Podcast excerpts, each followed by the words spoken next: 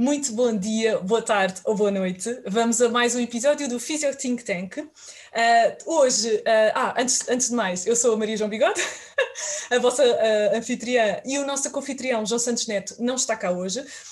eu vou passar a palavra ao nosso convidado de hoje, que já é a segunda vez, o nosso querido repetente, o Bernardo Pinto. Bernardo, podes, por favor, fazer uma mini apresentação? como o quiseres, força. Sim. Muito, muito resumidamente, meu nome é Bernardo Pinto, sou fisioterapeuta também, como, como a nossa co-anfitriã.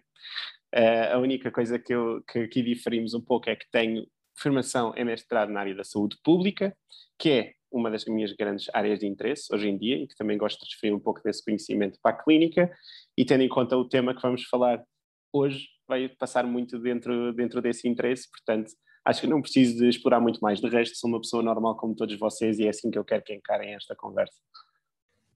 Exatamente. muito bom.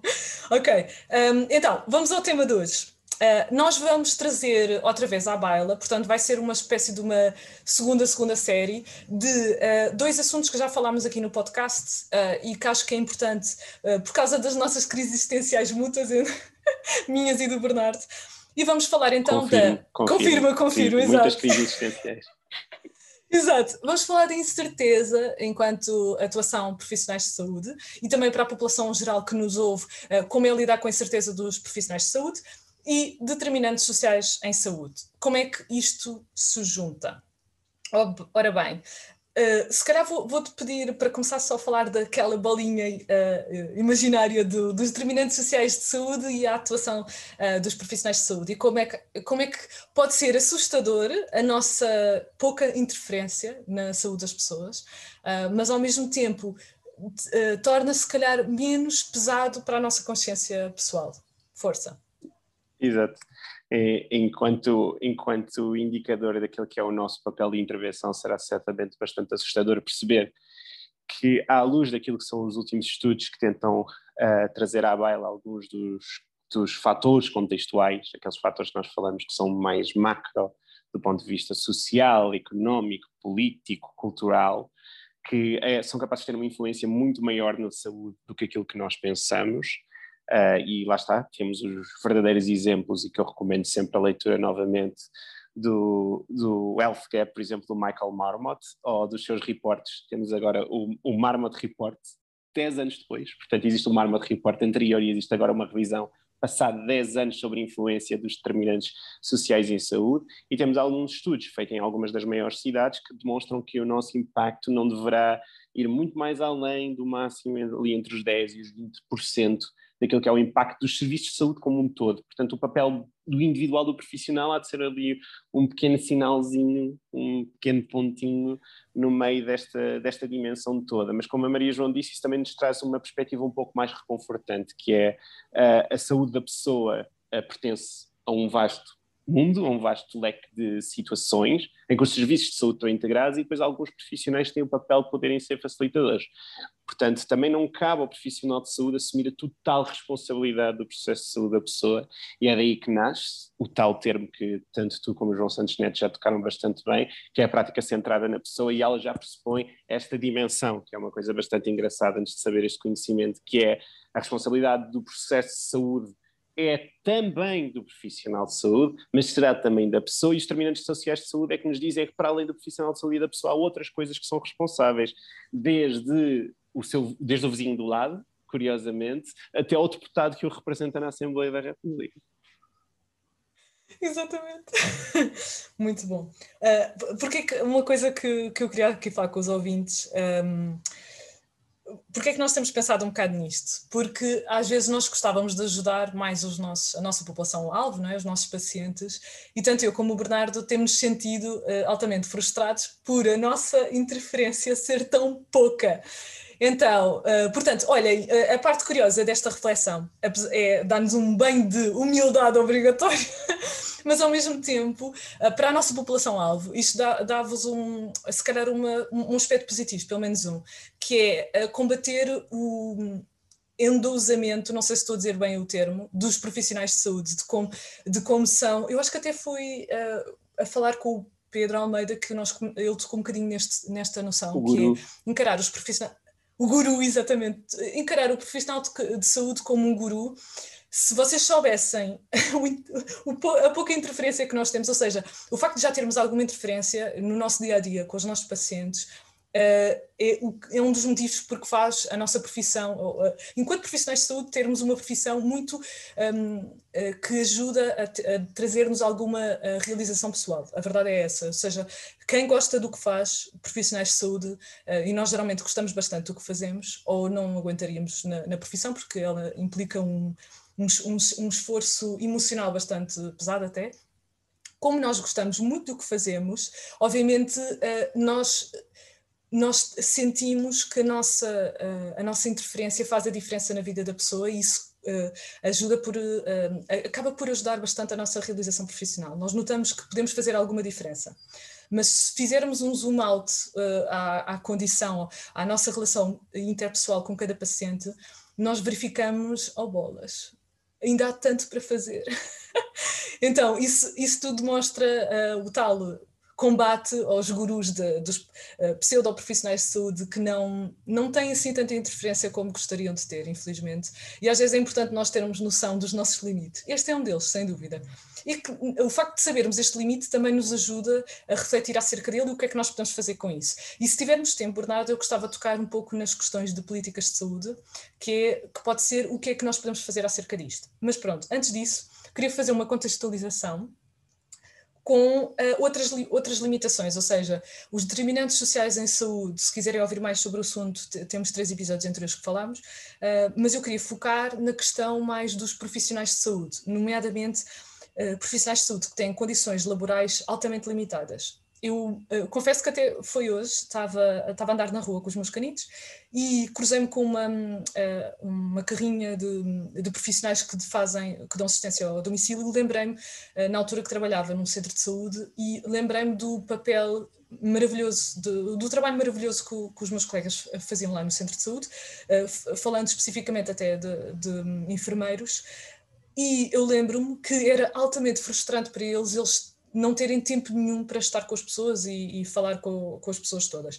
E esta, esta condição, esta limitação laboral, replica-se por todas as profissões de saúde mesmo. Nós vemos isso nos médicos, nos centros de saúde, vemos isso em todos os profissionais que trabalham em hospital. Uh, o privado talvez safe-se um pouco mais a isso, porque tem outro tipo de, de modelo, de certa forma, mas o facto de nós não termos, só não ter tempo para falar com, com as pessoas já faz um, uma diferença muito grande. Já, já pensaste nisto, Bernardo? Yeah. Claro que sim, até porque convivo com isso todos os dias. Exato. Yeah. tra é trabalho com, com, Aliás, todos nós certamente uhum. conviveremos todos os dias com aquelas que são as nossas limitações. E mesmo quando pensamos que temos o local de trabalho mais ideal, ele próprio traz restrições e limitações. E isso permite-nos fazer aquilo que é uma reflexão à luz daquilo que são os serviços de saúde, a sua própria organização do sistema, mas também, sobretudo, como é que ele se reflete do ponto de vista individual. Então, eu posso falar um pouco na primeira pessoa, naquilo que é a minha ótica, e que se calhar é que vai ser algo muito familiar para cada uma das pessoas, não é?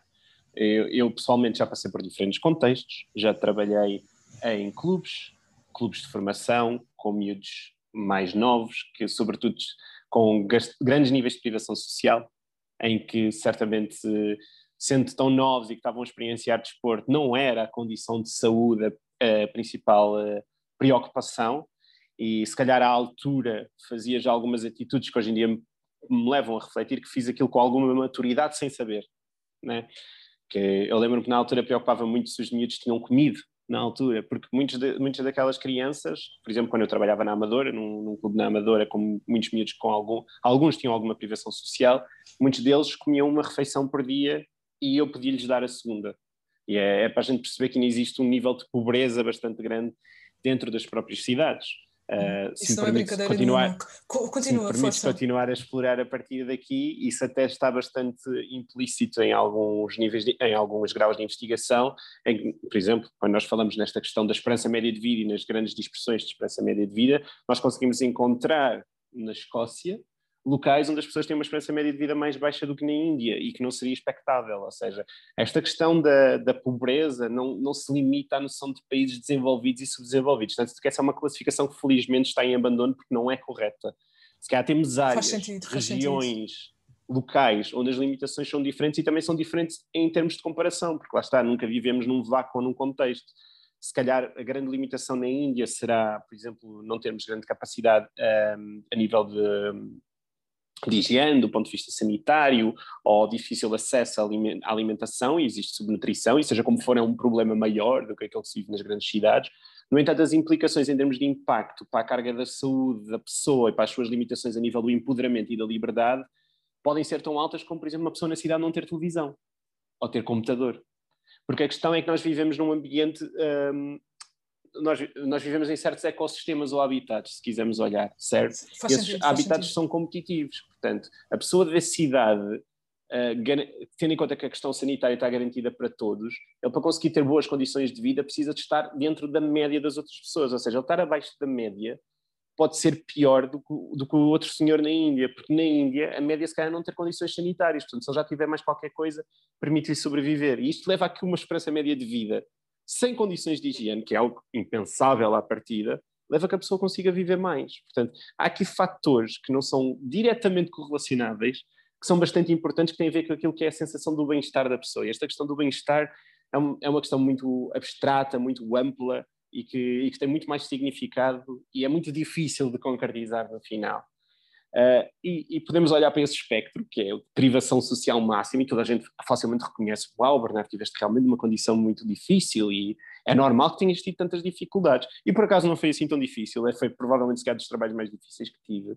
E hoje em dia eu olho para a reflexão daquilo que era trabalhar num gabinete privado, em que recebia utentes e que maioritariamente diria quase 99,9% dos casos teria sucesso, mas teria sucesso porque tinha uma grande limitação à barreira, que é o poder de compra das pessoas. Eu recebia um cluster de pessoas que são pessoas que se calhar efetivamente não têm grandes problemas de saúde, em que os que teriam grandes níveis de incapacidade ou limitação seriam pós-operatórios.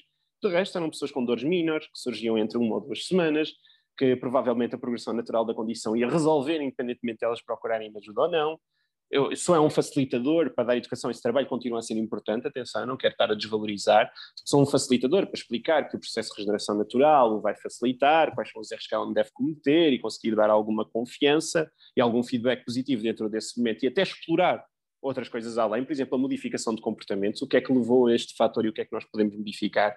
Ou seja, já, já consigo trabalhar não só a nível terciário na reabilitação, mas sobretudo a nível secundário ou primário, na prevenção ou na promoção da saúde, que depois é completamente diferente quando nós estamos num sistema de MFR, que, que já trabalhei em uma convenção com o Serviço Nacional de Saúde em que as limitações são abusivas, são abusivas, não há condição para quem esteja num, num convencionado do Serviço Nacional de Saúde, por muito mais que estude, de conseguir ter bons resultados. Imagino o quão frustrante isso deve ser para os nossos colegas que lá trabalham, que sentem-se desvalorizados pelo utente. Diariamente, sim. Não, e pelo sim. utente que sente que o seu problema não é resolvido pelo médico que é capaz de dizer ao utente sem saber qual é, qual é que é a condição, ou às vezes sem ter a sensibilidade da condição de trabalho do fisioterapeuta, que o trabalho não está a ser bem feito, da chefia que se calhar não lhe paga o ordenado que lhe, que lhe permite, ou lhe dá as condições de trabalho que permite explorar um pouco mais. É extremamente difícil viver muitas vezes dentro deste tipo de ambientes. Por exemplo, e agora atualmente acabo por trabalhar nos seguros de acidentes de trabalho, sobretudo, que é já um, uma condição diferente, que é, que é bastante melhor do que trabalhar na sua larga maioria em, em convencionados do Serviço Nacional de Saúde, mas que acaba por trazer outro tipo de limitações, porque existe uma compensação financeira para uma pessoa que está em abstinência laboral, e depois nós não sabemos qual é que é o setup familiar dessa pessoa. E as condições Sim. de trabalho delas lá. Ou seja, a pessoa vai ter contigo e tu não fazes ideia como é que é o ambiente de trabalho, mas, qual é o. Yeah, uma, tudo isso. Isso é importante, mas uma das coisas uhum. que é uhum. primária, e uhum. acho que quem trabalha aqui consegue identificar logo, é a questão do rendimento económico Sim. e como isso é tão facilmente tocado à primeira.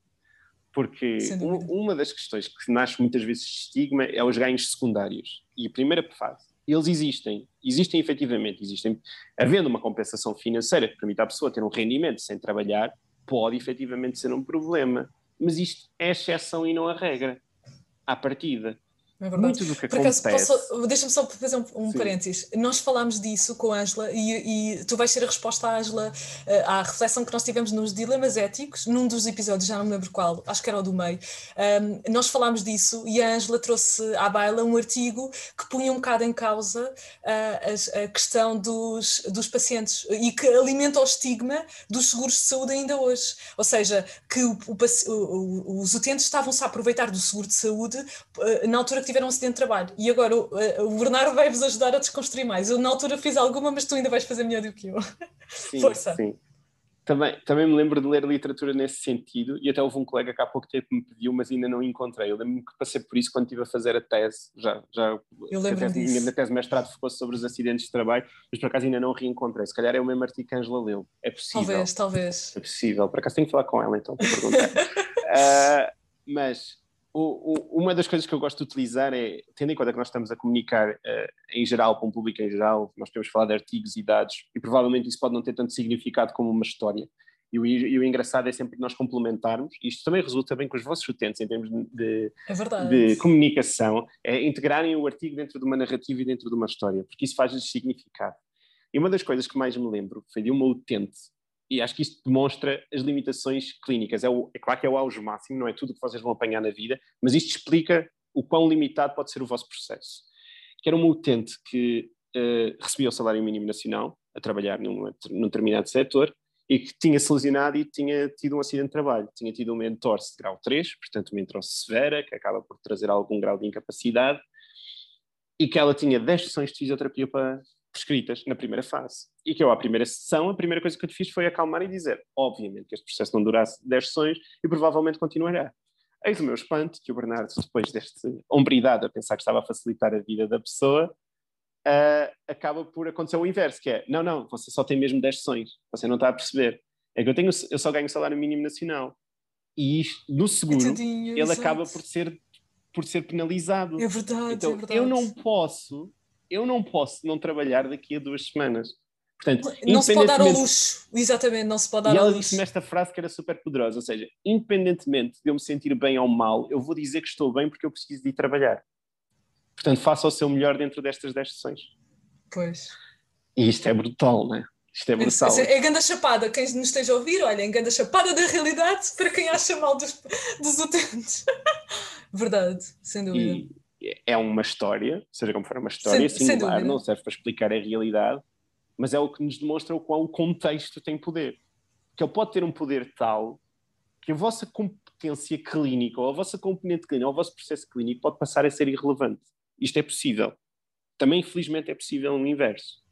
A questão é, quando nós fazemos este tipo de reflexões do ponto de vista clínico, e quando olhamos para a questão psicossocial, que está lá no meio do modelo biopsicossocial e que tão honestamente e francamente, que é tão aligeirado e tão abstratamente. É tão, sim, sim, muito desvalorizado. E como diz o João no episódio do biopsicossocial, então a parte do social é, é tipo o aparente pobre mesmo do biopsicossocial.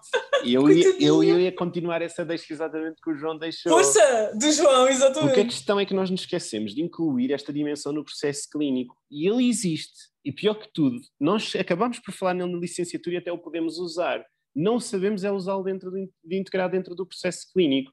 São duas coisas muito engraçadas que nós falamos, que são facilitadores e barreiras. Então, uma das coisas que eu hoje em dia gosto muito de falar com os meus estagiários, porque a minha consciência foi mudando, portanto, há aqui sempre um grau de injustiça muito grande, que eu me sinto sempre muito culpado, que é, os meus Conta. estagiários mais recentes são sempre os que apanham o melhor orientador de estágio. Os anteriores apanharam sempre o mais fraquinho, porque eu vou-me desenvolvendo também ao longo do tempo.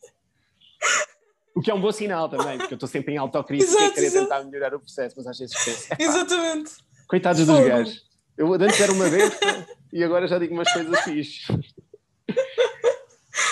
Muito bom. E então uma das coisas que eu gosto muito de olhar é que nós sabemos que dentro do, do, da componente bio, que é a nossa mais fácil de concretizar, e é a razão pela qual nós acabamos por calhar lá. Nós não calhamos lá porque somos maus profissionais, ou porque queremos, ou porque só queremos relacionar estrutura em função, e por isso é que vamos exato. tirar... Ainda estamos no modelo biomédico, exato. Sim, por isso é que vamos não é tirar mais cursos ligados à parte da osteopatia e, dessa, e dessas questões todas. Ou seja, não há um índole de maldade na pessoa que procura este conhecimento. Há um índole real de tentar ajudar as pessoas e na maioria dos, dos casos é este. Obviamente que há sempre exceções, mas eu gosto de falar mais na maioria do que, do que na exceção. Exatamente.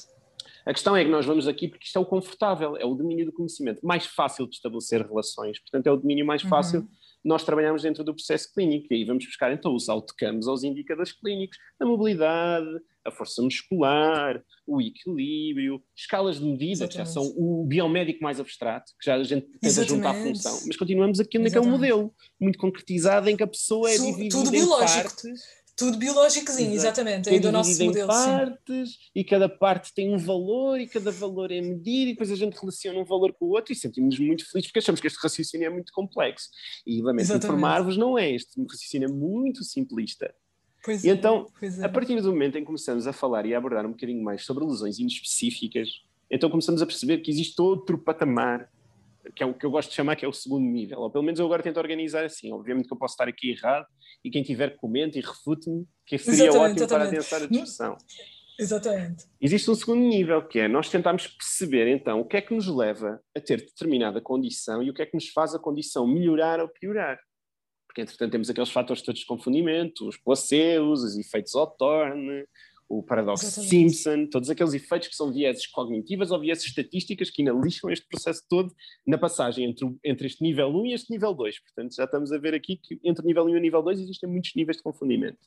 Então falamos então dos tais fatores de risco, fatores de prognóstico, o que é que leva a doença a aparecer e o que é que leva a doença a evoluir favoravelmente ou pouco favoravelmente. No entanto, aqui já estamos num nível de complexidade maior em que já estamos a tentar relacionar o bio com o ambiente.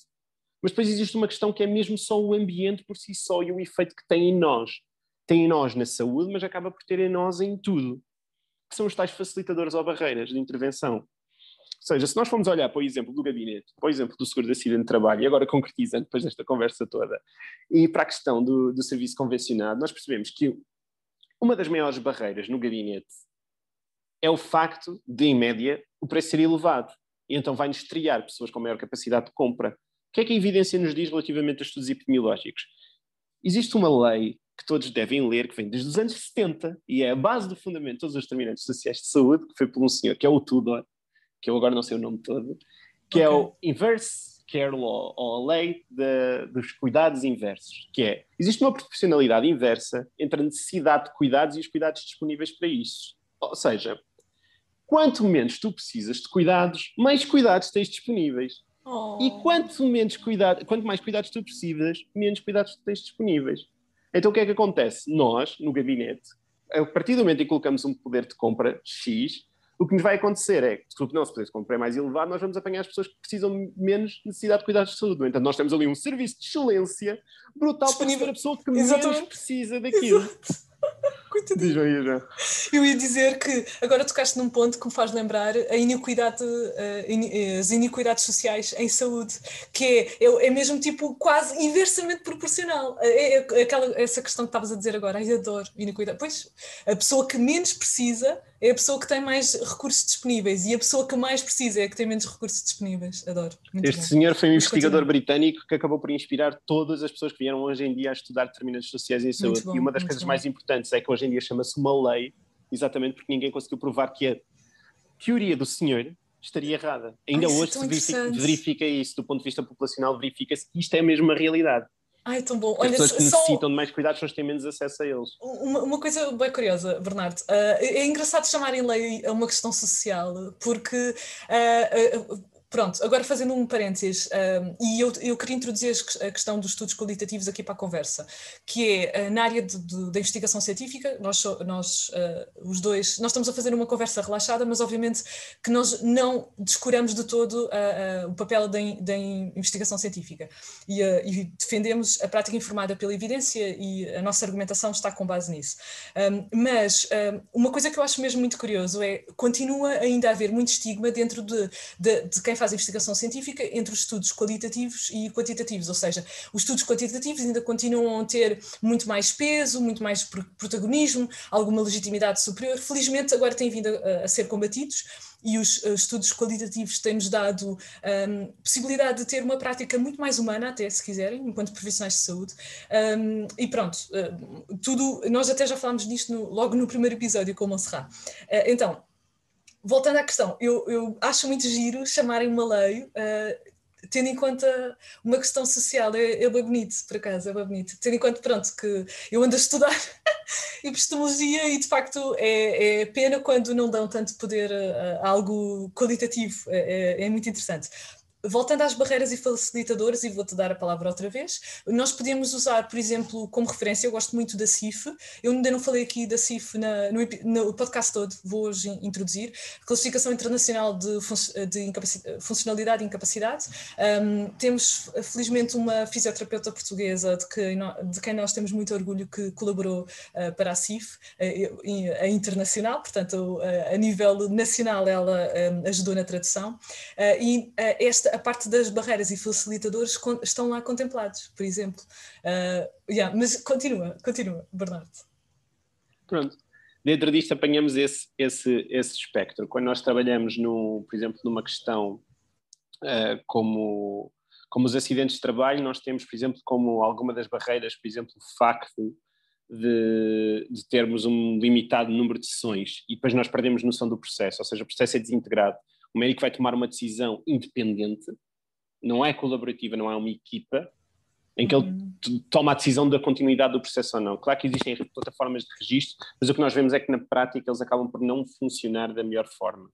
É verdade, é verdade. E depois nós e temos o, a, e, e a questão do convencionado. Ah, desculpa, eu ia dizer Sim. que às vezes até mesmo, uh, os, o próprio, agora defendendo o médico que está nesse papel, ele às vezes também não tem oportunidade, não tem opção de Sim. falar em equipa com os colegas sequer, ou estão em sítios Exato. diferentes. A, a questão Mas, é como é que o sistema está construído, não é? Tanto o papel, o papel está, estamos a refletir sobre o papel individual de ninguém, estamos pois a refletir é. sobre como é que o sistema funciona, porque também pode ser mal para o médico não ter esse apoio, não é? Sem dúvida. E para ele é muito mais difícil, sim, sozinho, com somente um relatório para o ajudar, não é fácil. Aliás, é fácil. aliás até gostava de, de, puxar um pouco pela sensibilidade dos colegas neste tipo de processos, até porque se nós pensarmos que o médico está decidido de forma independente e isolada, isso também significa que muitas vezes a responsabilidade recai toda sobre ele próprio. Ou seja, existe um nível de protecionismo tão alto no fisioterapeuta que a sua asneira não é tida em conta, por exemplo, num processo legal. Exato. E, por exemplo, um médico tudo... será o único a responder em tribunal perante um erro dentro de um processo. É verdade. Cai nas Também costas não é dele. Não é justo, não é justo, claro que não. Ou claro seja, não. não é justo para um lado e para o outro. Só estamos a olhar para o convencionado, percebemos que, obrigatoriamente, que as, as fracas condições de trabalho per si serão logo uma limitação enorme e, pior ainda, apanhamos os utentes que têm mais necessidade de cuidados, não é? Exato. Respondendo à tua própria lei, à lei que estavas a dizer, exatamente é À própria lei. É Aliás, basta pensar quem trabalhou em gabinetes, eu sei que tu trabalhaste em gabinete, sei que uhum. trabalhaste em processo convencionado também em cuidados de saúde primários, em convencionado ah, trabalhaste? No, sim, mas no sim. centro de saúde.